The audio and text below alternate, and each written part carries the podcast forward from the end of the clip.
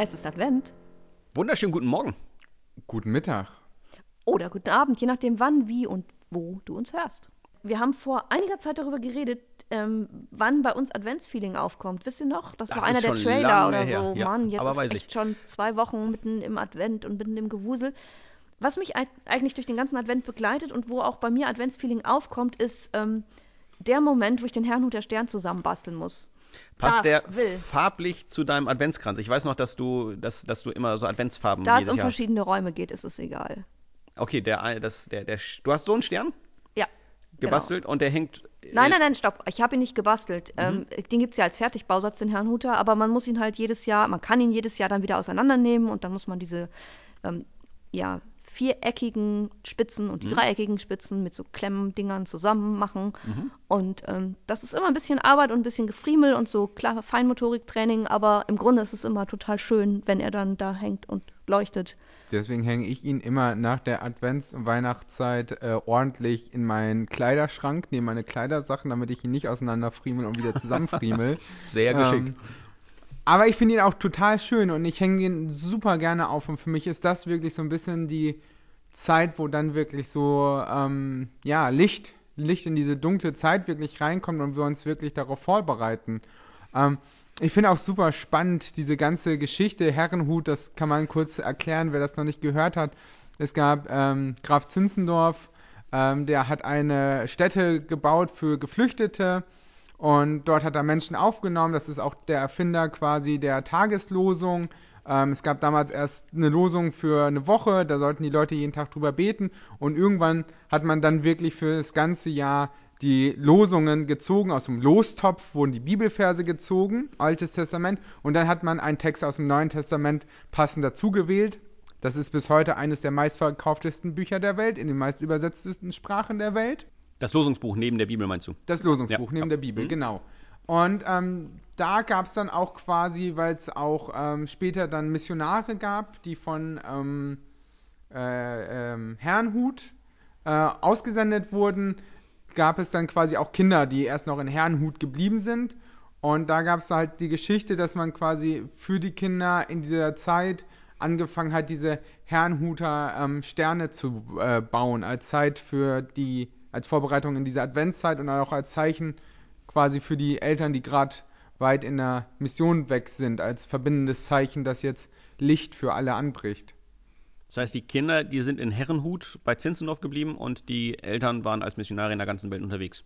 Genau, Genau, also es ja. ist sowas wie die ersten Internate sozusagen Mhm. mit gewesen. Mhm. Genau, ich finde das tatsächlich auch ein bisschen der traurige Teil an der Geschichte. Ich mag meinen Herrn und der Stern unglaublich.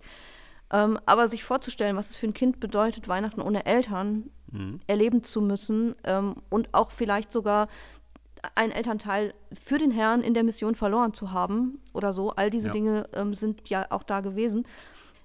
Der Erzählung nach war es ein Mathelehrer, der es erfunden hat, der damit gleichzeitig Geometrieunterricht gegeben hat, weil dieses Ding Ah, ist echt cool. relativ filigran und hat Ja. bestimmte Winkel. Ist auch eins der Produkte, die während der DDR-Zeit am meisten ähm, exportiert wurden. Und es wird bis heute dort hergestellt in Massen und in allen möglichen Formen und Farben. Völlig faszinierend. Ja, der Stern von Herrnhut. Advent hat irgendwie Schattenseiten und Lichtseiten, so finde ich, merkt man daran so. Also ich bin da tatsächlich ein bisschen besinnlich und bedenklich und gleichzeitig freue ich mich über meinen Stern. Unglaublich. Also mit, in mir kommen bei diesen Schattenseiten auch immer der, der Stress von, von Weihnachten mit rein, der Streit in Familien kurz vor Heiligabend, wenn alles richtig sein muss, was man teilweise als, also ich habe es früher manchmal als verlogen erlebt, wenn ich mich mit meinen Eltern mega gestritten habe in dieser Adventszeit, wo ja alles so besonders und schön sein soll, fand das ganz gruselig.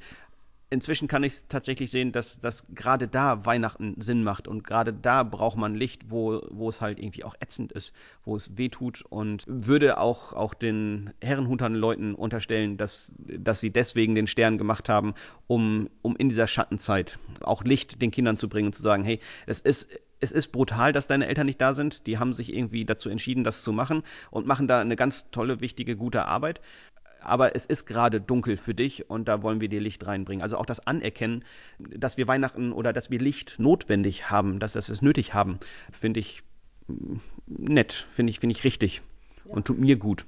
Mir geht's auch ein bisschen so. Aber letztlich ist es ja ein bisschen, es ist so eine schöne, heile Welt, dann zu sagen, und dieser Stern, den hängen wir draußen auf und deine Eltern, die irgendwo auf dem Missionsfeld sind, die werden ihn sehen. Also manche sagen, dass es so formuliert worden ist, Mhm. wo, ich, wo wir wissen, es ist, es ist gelogen und es ist gleichzeitig die Wahrheit. Es ist so eine Mischung. Ähm, weil Ja. rein physikalisch ist das nicht möglich, ähm, den von Afrika aus zu sehen. Aber die Eltern wussten es ja, dass Aber er da die Eltern, hängt. genau, genau. ich glaube, dieses tiefe Wissen, Ja. ähm, da ist, da ist mehr als das, was man gerade sehen kann und trotzdem ist es eine Verbindung. Mhm. Ähm, finde ich eigentlich hochaktuell. Wie können wir in Verbindung bleiben über Distanzen, wenn wir einander nicht sehen dürfen, ähm, Ja. wegen Corona? Ähm, ist es der Stern, den wir nach draußen hängen, in dem Wissen, also ne, die Nordkirche hat Hoffnungsleuchten ausgerufen, wir Mhm. hängen Sterne ins Fenster. Eigentlich sehr ähnlich. Da fällt mir eine gute Antwort mit einer kleinen Anekdote dazu ein.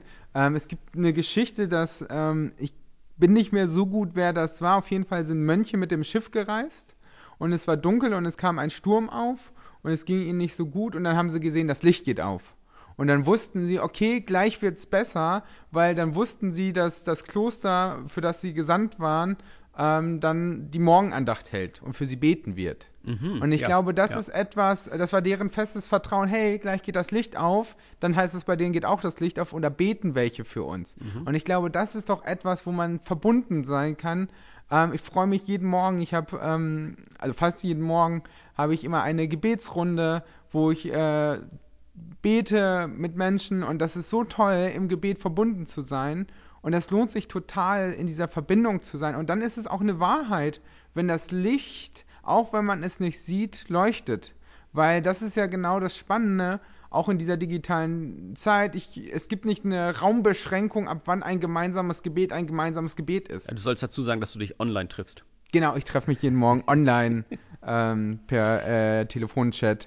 Ähm, und da ist es dann egal, ob man jetzt eineinhalb Meter, zwei Meter oder 20 Kilometer voneinander entfernt ist und betet, weil Gott es selbst ist, der uns quasi verbindet, weil Mhm. er über Raum und Zeit herrscht. Mhm. Und dann leuchtet auch dieses Licht in Herrnhut für die Missionarin in Brasilien oder in sonst wo, wo die Herrnhuter Missionare waren. Ja.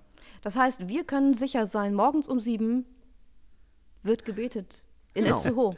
Stimmt, Morgens um ja. sieben beten wir für dich, mit dir, ähm, egal ob du dich einschaltest oder nicht. Den Link packen wir nochmal drunter. Zum gemeinsamen Gebet, ja. das Zum ist eine gemeinsamen sehr gute Gebet. Idee. Ja. Und ähm, Genau, das muss man nochmal ausdrücklich sagen. Also wir packen einen Link in die Shownotes, ähm, wo du jeden Morgen um sieben mit in die digitale Gebetsgemeinschaft reingucken kannst ähm, und dich einklicken Reinhören. kannst. Reinhören, ja, genau. genau. In diesem Sinne, lass den Stern leuchten. Einen schönen Tag. Tschüss. Bis dahin, gesegnete Adventszeit.